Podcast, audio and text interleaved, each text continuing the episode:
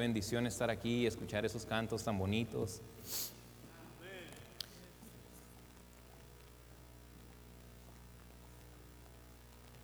Y, en especial porque es un canto que tiene que ver mucho con lo que, con lo que el Señor me puso en, mi corazón compartir en, en esta tarde. Quiero que me acompañen por favor a Mateo capítulo 7.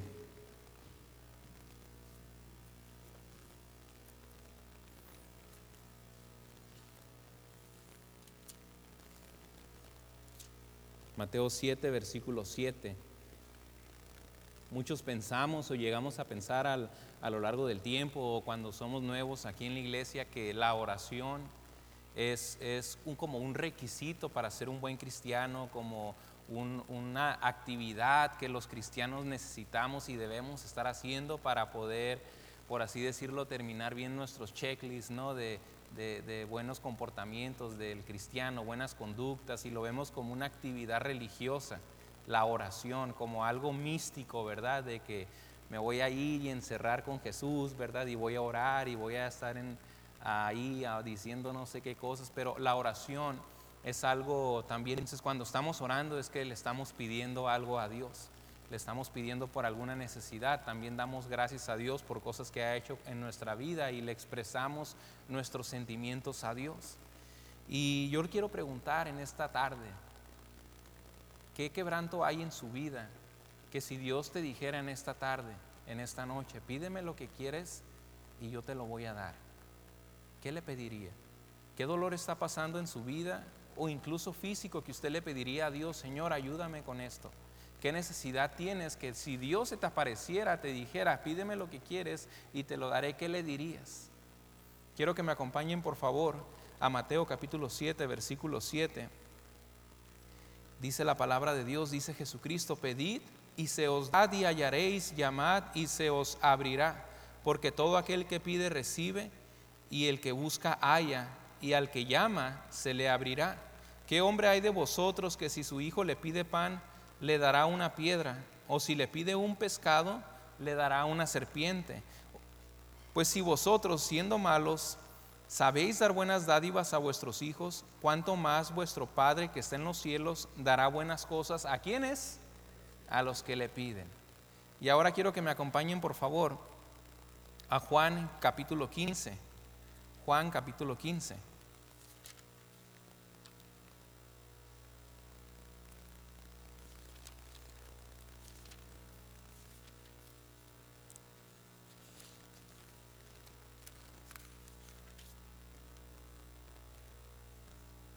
Versículos 7 y 8. Vamos a leer estos dos versículos juntos. Si permanecéis en mí, dice Jesucristo, si permanecéis en mí y mis palabras permanecen en vosotros, pedid todo lo que qué, lo que queréis y os será hecho. En esto es glorificado mi Padre, en que llevéis mucho fruto y seáis así mis discípulos. Miren, aquí está diciendo Jesucristo, Dios es glorificado, mi Padre es glorificado, mi Padre se goza en que nosotros llevemos mucho fruto, hagamos muchas cosas buenas para su honra y su gloria, demos buenos frutos de una vida espiritual entregada a Dios. Pero dice Jesús, antes de dar buenos frutos, antes de decirnos, en esto es glorificado mi Padre, en que lleves mucho fruto, dice, todo lo que pidáis, pedid todo lo que queréis y os será hecho pedir y llevar fruto van de la mano. ¿Usted quiere llevar mucho fruto espiritual? ¿Quiere llevar, tener mucho fruto en su vida, muchos frutos para con su familia, en sus ministerios? Pedir va de la mano con, con el tener fruto. No podemos dar algo que no hemos recibido. Hermanos, la oración es no solamente un ejercicio rutinario de nuestra vida, de nuestra vida cristiana, la oración es un recurso. La oración es una oportunidad de acceder al poder de Dios, a las riquezas de Dios y obtener de Él lo que nosotros por nuestros medios no podemos obtener. ¿Cuáles son sus sueños, hermano? La, vez pasada que me tocó predicar, hablé de un tema acerca de que necesitamos tener sueños en nuestras vidas, que necesitamos tener esperanza para la vida que Dios nos ha dado. Pero hermanos, la oración es la leña que mantiene encendida la esperanza y evita que nuestros sueños se apaguen. La oración permite que los, deseos que nosotros tenemos, que el ánimo que nosotros tenemos o la esperanza que nosotros tenemos se mantenga ardiendo. Si no tuviéramos el recurso de la oración, hermano, no pudiéramos obtener algo imposible. No pudiéramos tener acceso a la riqueza y al poder de Dios. Si no tuviéramos oración, si no tuviéramos la oportunidad de orar en nuestras vidas y de acercarnos a Dios y pedirle de nuestras necesidades, no tuviéramos una realmente una opción de salir adelante en nuestra vida, en nuestra vida secular y en nuestra vida espiritual. Hermano, y el título de este mensaje es más bien una exhortación, un ánimo a atrevernos a pedir. El título de este mensaje es Atrévete a pedir. Quiero que, que, todos le pidamos en este momento a Dios que Dios bendiga este mensaje y que Dios nos hable al corazón. Vamos a orar. Acompáñenme con su rostro inclinado y, y vamos a orar. Señor, le pedimos que tú bendigas este mensaje, Señor, que tú nos hables sobre la necesidad que nosotros tenemos de pedirte. Nosotros tenemos necesidades en nuestras vidas y a, veces al último que buscamos es a usted. Y le quiero pedir, Señor, que tú nos des esa convicción y esa seguridad, esa certeza de que todo lo que te pidamos, Señor, tú nos lo vas a conceder como dice tu palabra. Te pido, Señor, que Espíritu Santo, hables poderosamente a nuestras vidas. En el nombre de Cristo Jesús. Amén. Tengo tres puntos. Y el primero es que usted se atreva a pedir por alguien. Atrévete a pedir por alguien. Quiero que vaya, por favor, a Mateo capítulo 17. Mateo capítulo 17, versículo 14.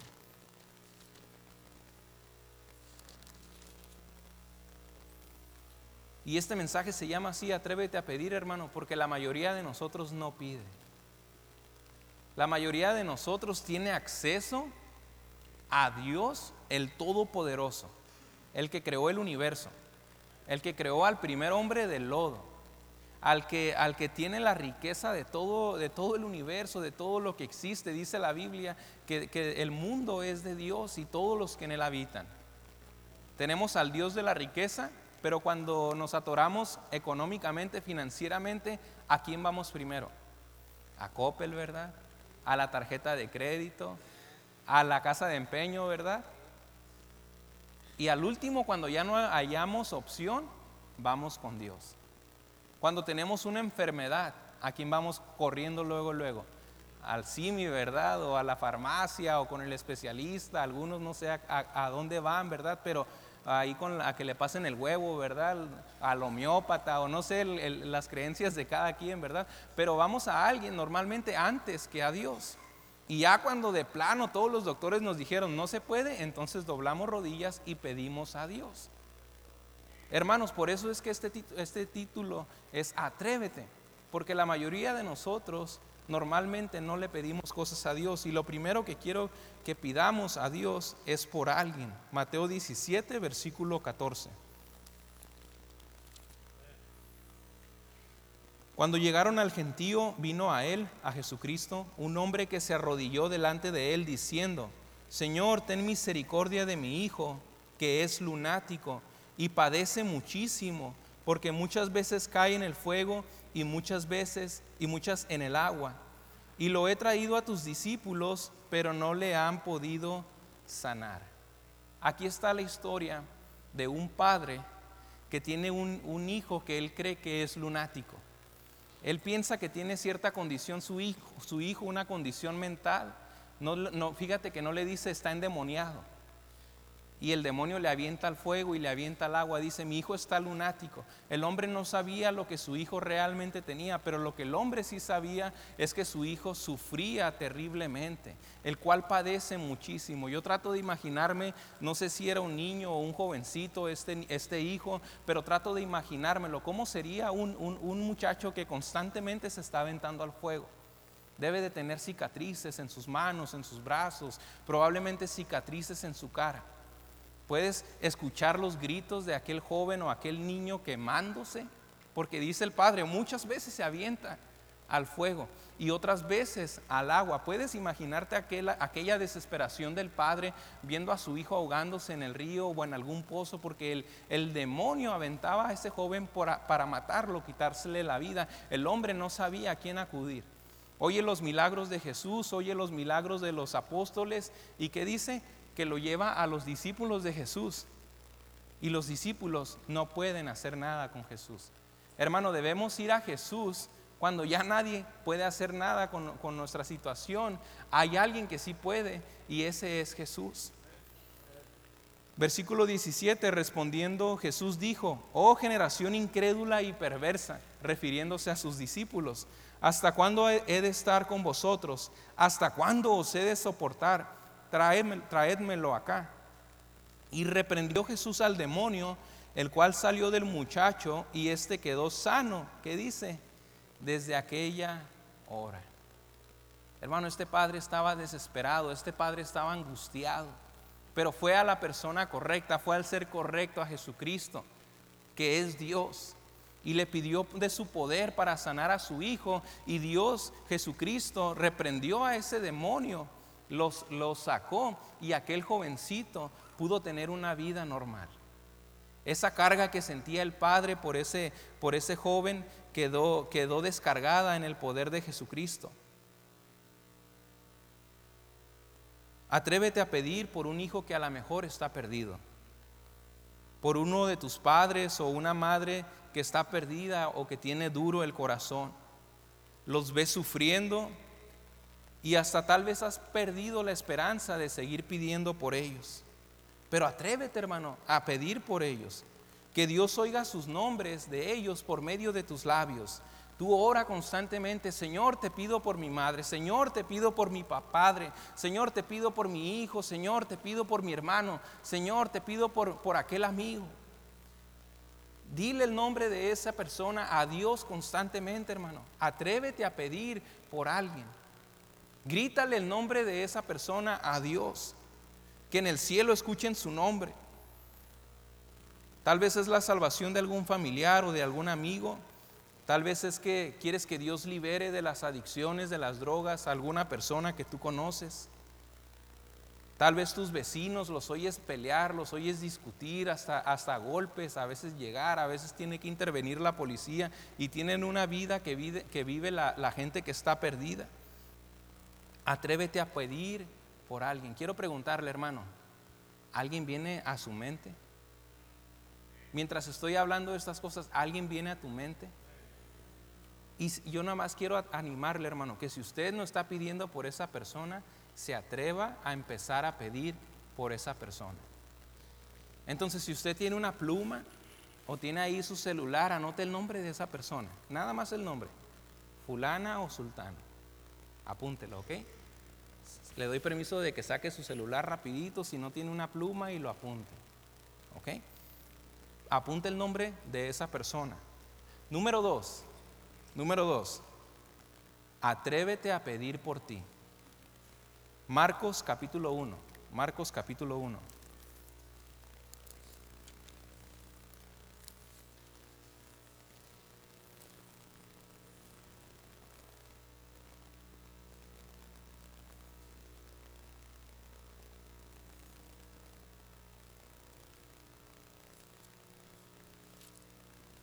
Versículo 38, ¿ya están ahí? Marcos 1, 38. Dice Jesucristo, Él les dijo, vamos a los lugares vecinos para que predique también allí, porque para esto he venido. Y predicaba en las sinagogas de ellos en toda Galilea y echaba fuera a los demonios. Vino a él un leproso, ¿cómo? Rogándole.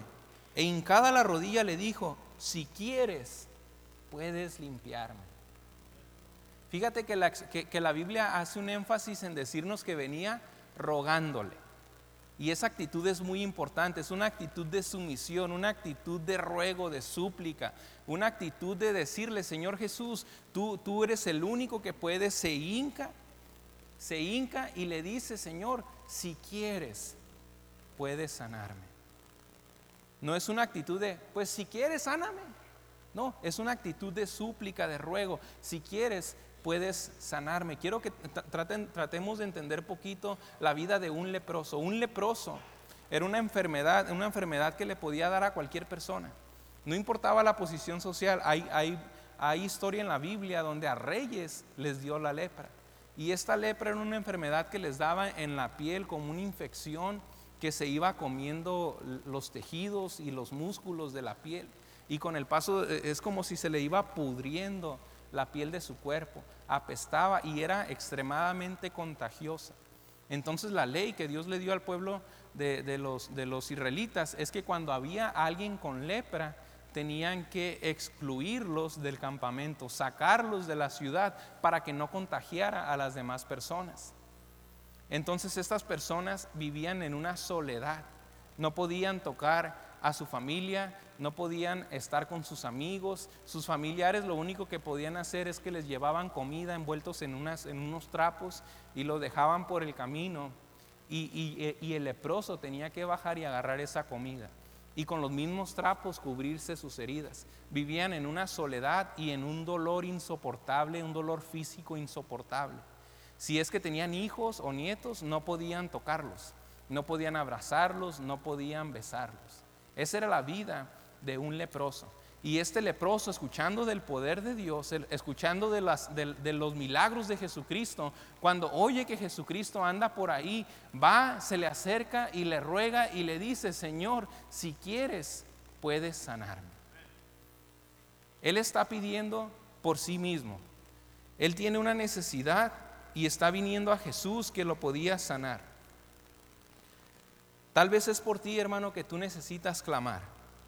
Tal vez es una enfermedad que estás atravesando y quieres que Dios te, te, saque de esa enfermedad. Tal vez es un pecado que está arraigado en tu vida, en tu corazón por años y que no lo has podido vencer.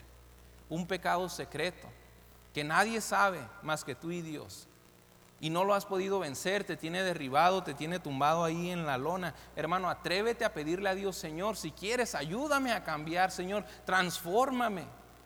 Señor, ayúdame a vencer este pecado. Señor, sáname de esta dolencia, sáname de esta enfermedad. Tal vez lo has intentado muchas veces y fracasas y ya tal, vez te resignaste a vivir una vida como un leproso.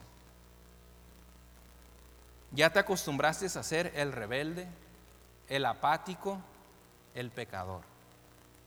Ya te acostumbraste a que vienes a la iglesia y cada predicación tú dices, sí, cierto, yo soy pecador, sí, cierto, yo no oro, yo no leo la Biblia, yo no doy, yo no gano almas, yo no hago nada, pero ni modo, no puedo cambiar, así soy, yo soy un rebelde, yo soy la oveja negra de esta iglesia. Pero hermano, atrévete a pedir por ti. Señor, aquí estoy, dile, no me rechaces. Si quieres, transfórmame, si quieres, cámbiame. Hermano, ¿no hay algo por lo cual tú necesites pedir a Dios por ti mismo? ¿No hay algo que tú necesitas? Tal vez sabiduría. Tal vez ah, escuché, ¿verdad?, de algunos que están pidiendo que, que, Dios le transforme el carácter porque son, son peleoneros, ¿verdad? Bienvenidos al club. Y necesitamos que Dios nos transforme, necesitamos reaccionar de diferentes formas. Estamos perdiendo a familiares, a nuestra propia familia y, y, perdiendo lo que Dios quiere que nosotros hagamos porque no nos atrevemos a pedir de verdad con toda la convicción por algo que nosotros estamos pasando. Nos preguntan, ¿verdad? ¿Cómo estás? Oh, todo muy bien. Hermano, atrévete a pedir algo por ti, algo que tú necesitas. Y eso es lo segundo que quiero que escribas. Escribe algo por lo cual necesitas pedir por ti. Tal vez como les dije, sabiduría. ¿Qué es? O todos aquí ya están completos. Todos ya están terminada su obra, ya están una obra concluida. O todos estamos en una obra en proceso y necesitamos crecer en alguna área. Hay algo que tú pensaste, que vino a tu mente, Dios, el Espíritu Santo, te dijeron, hey, tú necesitas cambiar esto. Tú necesitas entregarme esto. Quiero que te atrevas a pedir por ti. Tal vez ya estás pidiendo por eso. Amén. Pero tal vez tienes semanas, meses, años con esas cosas en tu vida y no le pides a Dios que te las quite. No le pides a Dios que te ayude a mejorar. O se lo pedimos de una manera superficial, no convencidos de que Dios lo va a hacer o de que de verdad queremos que Dios lo haga. Pero si usted está en esta condición como este leproso, usted puede decirle al Señor, Señor, aquí estoy. Si quieres, sáname.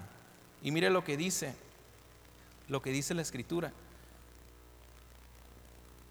Versículo 43, perdón, versículo 41.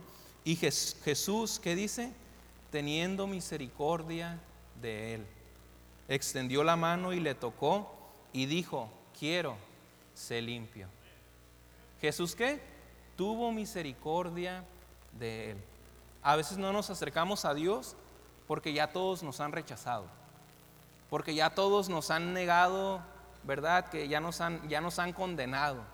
O tú mismo ya te condenaste, si tú mismo ya te dijiste a ti mismo, tú no mereces el perdón de Dios, tú no mereces que Dios te ayude, tú has hecho muchas cosas malas, has sido un rebelde, has sido un carnal, tú no tienes perdón de Dios, pero el Señor dice que tuvo misericordia de ese leproso, porque dice la Biblia, hermano, que la misericordia de Dios es más alta que los cielos.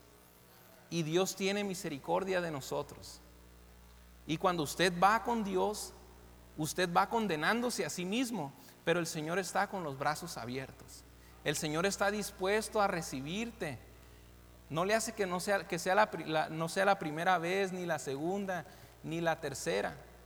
El Señor Jesús les, les, dijo, ¿verdad? Tienes que perdonar a tu enemigo hasta 70 veces 7.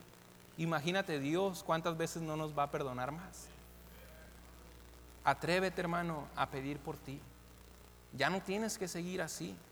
No tienes que seguir igual siendo ese marido, ese esposo, ese padre, esa madre, ese cristiano, arrastrando la cobija en el ministerio, siempre viviendo en mediocridad, siempre viviendo en fracaso, en fracaso espiritual, en fracaso en tu trabajo, en fracaso en todos lados. Hermano, Dios nos dio un espíritu de valentía, un espíritu no de cobardía, un espíritu para conquistar. Deje que Dios conquista tus pecados. Dile, Señor, aquí estoy. Y el Señor te va a responder, quiero, quiero ayudarte. Pero ¿dónde estás tú? ¿Estás con la rodilla hincada? ¿Estás rogándole a Dios? Ya escribió lo segundo.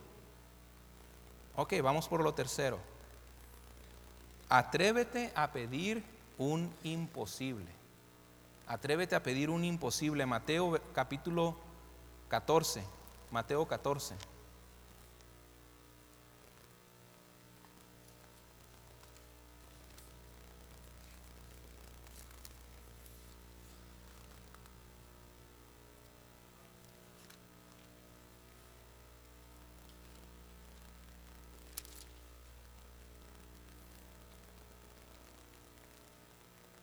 Versículo 22, Mateo 14, 22. Enseguida Jesús hizo a sus discípulos entrar en la barca e ir delante de él a la otra ribera, entre tanto que él despedía a la multitud. Despedida la multitud, se subió al monte a orar aparte, y cuando llegó la noche estaba allí solo. Y la barca estaba, y ya la barca estaba en medio del mar, azotada por las olas porque el viento era contrario. Mas a la cuarta vigilia de la noche Jesús vino a ellos andando sobre el mar. Y los discípulos viendo, viéndole andar sobre el mar se turbaron diciendo, un fantasma, y dieron voces de miedo. Aquí está la historia, e-, ella era la noche, ya estaba bien oscuro estaba pegando bien fuerte el viento, ellos estaban en medio del mar y las olas se levantaban y golpeaban esa barca. No era una noche tranquila, llena de bonanza, donde se miraban bonitas las estrellas, era una, una tormenta que estaba sucediendo y la, y la barca era movida de un lugar a otro, de arriba hacia abajo, como dicen los cuentos de mi, de mi niño ya. Me estoy haciendo lo cuente porque le leo cuentos a mis hijos. Y la barca se hacía para arriba, para abajo, para los lados, y ahí estaban los discípulos de Jesús en medio de la, en, la barca llenos de miedo. Y cuando ven a Jesús ahí, más o menos una figura a lo lejos, se espantan y piensan que es un fantasma y están todos llenos de, llenos de temor. Versículo 27, pero enseguida Jesús les habló diciendo, tened ánimo, yo soy, no temáis. Entonces le respondió Pedro y dijo, Señor, si eres tú, manda que yo vaya a ti sobre las aguas. Mira el atrevimiento de, Pedro. Yo no sé de que, cómo era la psicología de Pedro, cómo era la mentalidad de Pedro, pero ¿a quién se le hubiera ocurrido? Señor, si eres tú, que yo también vaya sobre las aguas. Pero de doce discípulos, solamente uno se atrevió a pedir una cosa que era inconcebible, una cosa que era ilógica, una cosa que era imposible. Señor, si eres tú, manda que yo vaya sobre las aguas. De doce nada más uno. Porque hermanos, la mayoría en este mundo, la mayoría de los cristianos cuando tiene problemas y cuando la tormenta está llegando a su vida, lo único que hacemos es quejarnos. Es llenarnos de miedo y de dar voces y de, actuar desesperados. Pero solamente unos cuantos se atreven a pedirle a Dios en medio de esa tormenta que Dios haga algo imposible. Y vas a escuchar muchos que te dicen, no, pero Pedro no sea soberbio. ¿Por qué tan creído siempre, Pedro? ¿Por qué, quieres ir a andar sobre las aguas? Pedro, eso no es para alguien como tú, tú eres un pescador, eso lo puede hacer el Señor, pero tú eres un hombre común, un hombre cualquiera. Pero hermano, usted no sea como la mayoría. Usted atrévase a pedir imposibles y mire lo que dice. Versículo 29, y él dijo, ven. Él dijo, ven. Y descendiendo Pedro de la barca andaba sobre las aguas para ir a Jesús. Pedro puede tener muchos títulos, algunos muy desacreditables, ¿no? Eh, que era gritón, que era a veces egoísta, que era a veces pleitista, peleonero, pero de los discípulos fue el único que anduvo sobre el mar. La mayoría se queja, llora, se resigna y no piden por lo imposible. Hermano, atrévase a pedir cosas imposibles. No le tengas miedo a la decepción ni al ridículo. El mundo necesita que sucedan cosas imposibles en nuestros tiempos. Nuestra comunidad necesita ver que suceden cosas imposibles en nuestra iglesia y en nuestra vida. Nuestra propia fe necesitan que suceda cosas imposibles, hermanos. Yo no quiero que las únicas historias imposibles que mis hijos conozcan sean las que han escuchado en la Biblia, sino que también nosotros podamos contarle a nuestros hijos cosas imposibles que Dios hizo en nuestros días. Que, cosas, que Dios hizo cosas imposibles en nuestra iglesia. Cómo Dios se movía en los servicios y cómo había avivamiento y cómo Dios hizo grandes milagros en nuestros días.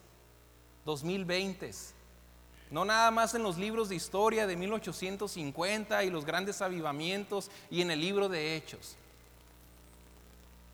Pedir que Dios construya el gimnasio o amplíe el templo no es imposible hacerlo en 10 años, pero sí en uno o en dos años como el pastor quiere. Eso sí es imposible. Pero tanto el milagro no está en su construcción. El imposible no es levantarlo. Lo imposible es que ahí adentro Dios llame a muchos jóvenes a, ser misioneros. A que de todos estos 194 países que no tienen misioneros, de ahí salgan estos misioneros. Esto es imposible, ¿verdad, hermanos? Todavía hay alrededor del mundo como 3.000 lenguas. De las como 6.000 o 7.000 que hay, hay 3.000 lenguas que no tienen ni un solo versículo traducido en su lenguaje. El milagro es que de esta iglesia salgan algunos que traduzcan algunos miles de lenguajes. El milagro no está en extender el balcón, ¿verdad? Aquí, en extender todo el templo.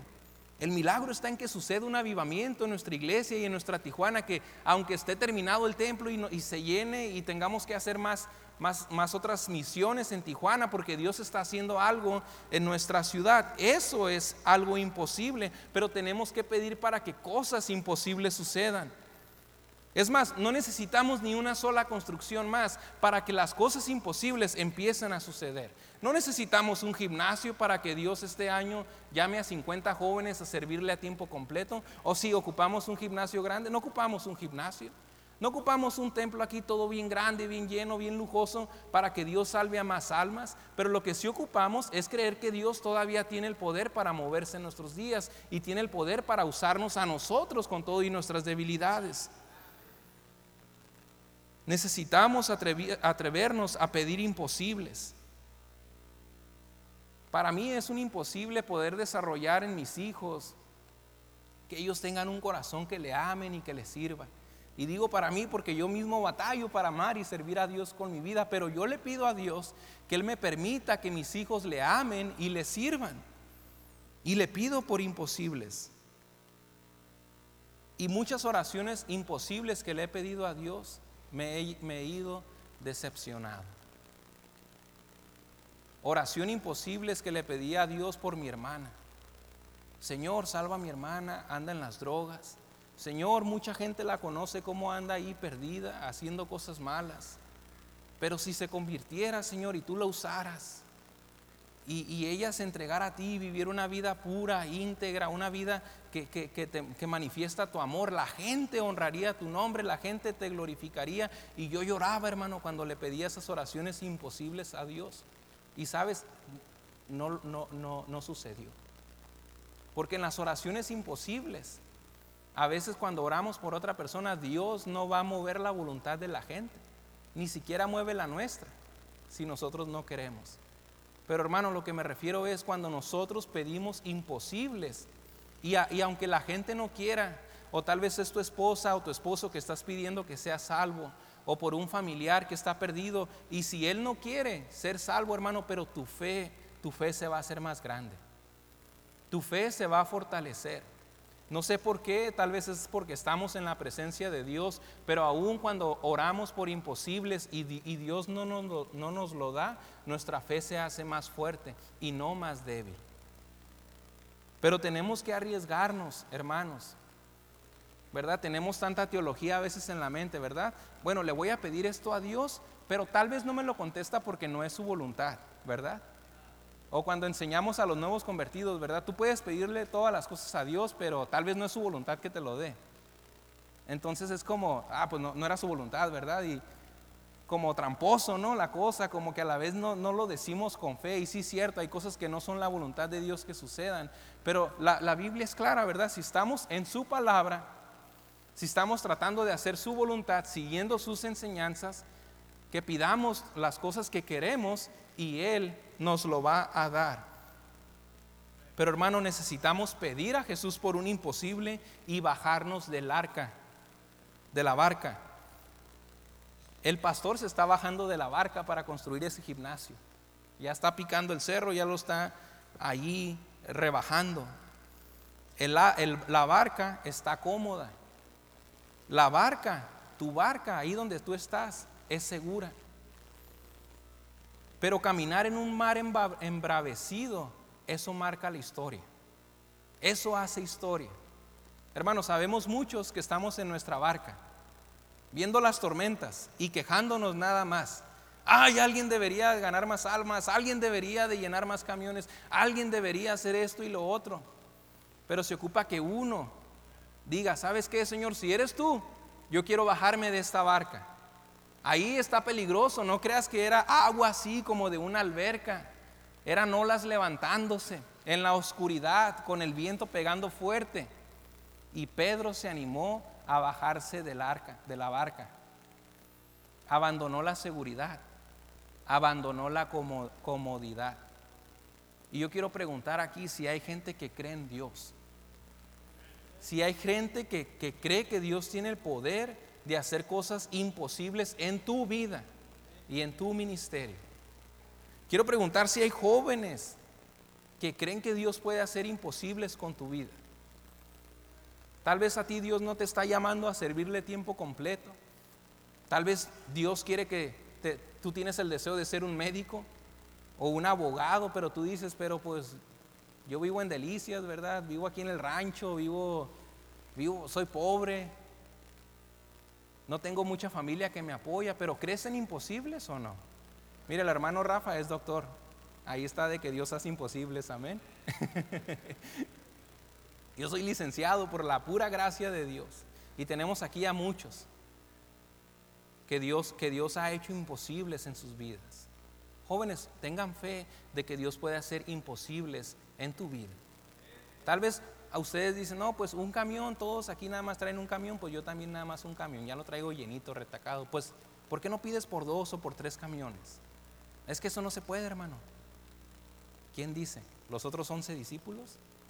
Con los que ahí estás en la barca, llorando, quejando, o vas a ser un Pedro, que aún con tus debilidades, que aún con tus mal carácter, te atreves a pedirle a Dios que haga cosas imposibles. Algunos piden por una esposa y eso es un verdadero imposible, amén. Alguien me decía, mira, esa muchacha ni te va a voltear a ver, ¿verdad? la hermana Cristín, ¿verdad? No te va a voltear a ver. Y sí, no me volteó a ver, pero no ocupaba que me viera, ocupaba que me escuchara. Amén. Entonces, a lo mejor Dios te dio una, una cara fea, pero tienes una, una voz acá, ¿verdad? Que llega, no sé, tienes algo bueno. Entonces, pídele a Dios cosas imposibles por una pareja, aunque te ves al espejo. Dios puede hacer imposibles, hermano. Amén. Y esa es la tercera cosa que yo quiero que escribas ahí en tu hojita. Los que están ahí escribiendo, ¿verdad? Que traen, están todos entumidos. Escribe por un imposible que tú quieres que suceda en tu vida. Algo que tú tienes un deseo. Tal vez es simplemente este, dejar de gritar en tu casa. Y tal vez eso es un imposible para ti. Apúntalo ahí. Señor, dame mansedumbre. Ayúdame a reaccionar con paciencia. Ayúdame a ya no ser tan atrabancado. Ayúdame a ya no estar lastimando a la gente que está alrededor mío. Tal vez tu imposible es, es, es levantar una ruta, tal vez tu imposible es levantar tu ministerio, tal vez tu imposible es ver a más niños salvos ahí en tu, en tu, en tu privada o en tu escuela dominical. ¿Cuál es tu imposible? Escríbelo. Y te animo a que una vez a la semana, al menos una vez por semana, usted ore por una persona. Usted le pida a Dios por algo por ti mismo y le pidas a Dios por un imposible. La vida cristiana, hermanos, es de hacer. Todo esto que hemos estado aquí sentados y escuchando no sirve de nada si al final no tomamos acción. Tenemos que ser hacedores de la palabra, no tan solamente oidores. ¿Quieres que algo cambie en tu vida? Necesitas poner en práctica lo que escuchamos. ¿Okay? Ora por alguien, ora por ti o pídele a Dios un imposible, pero atrévete a pedir a Dios. Vamos a orar. Mientras el piano está tocando, ¿qué tal si algunos quieren pasar aquí al frente, al altar, y sellar esas decisiones que han tomado de lo que van a estar pidiendo? Tal vez es alguien